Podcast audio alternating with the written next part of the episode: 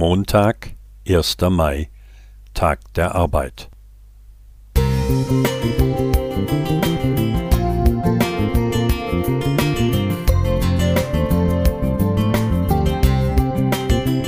Ein kleiner Lichtblick für den Tag.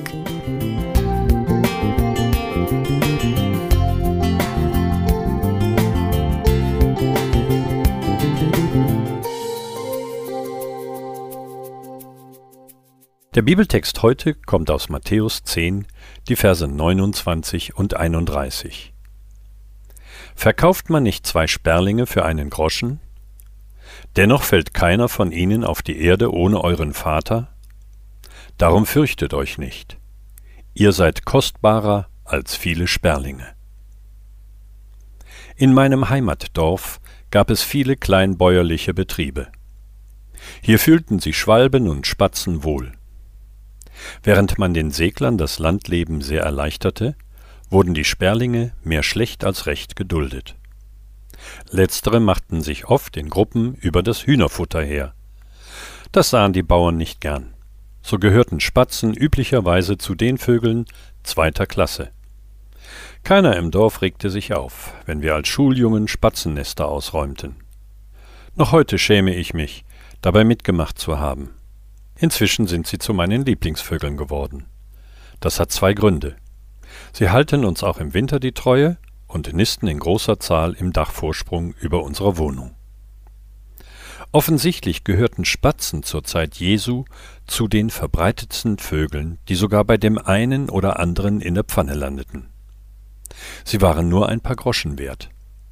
Genau dort setzte Jesus in seiner Predigt an, um die Fürsorge und Umsicht des Vaters im Himmel zu veranschaulichen.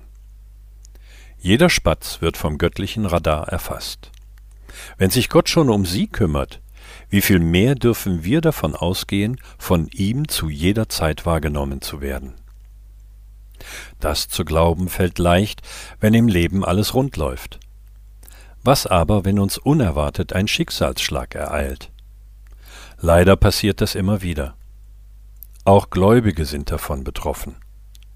Jesus hat das in seiner Predigt berücksichtigt.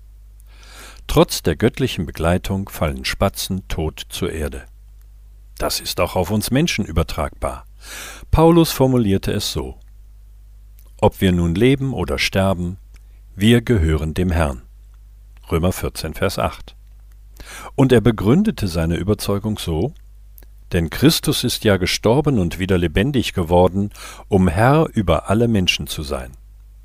Vers 9. Das Spatzenwort Jesu ist für mich eine starke Ermutigung, meinem Vater im Himmel zu vertrauen.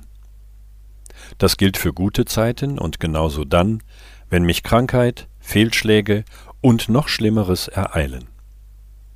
Ein Gott, der selbst die unscheinbaren Spatzen im Blick behält, hat an meinem Leben größtes Interesse. Das zu wissen vermittelt Trost und Halt. Wilfried Krause Musik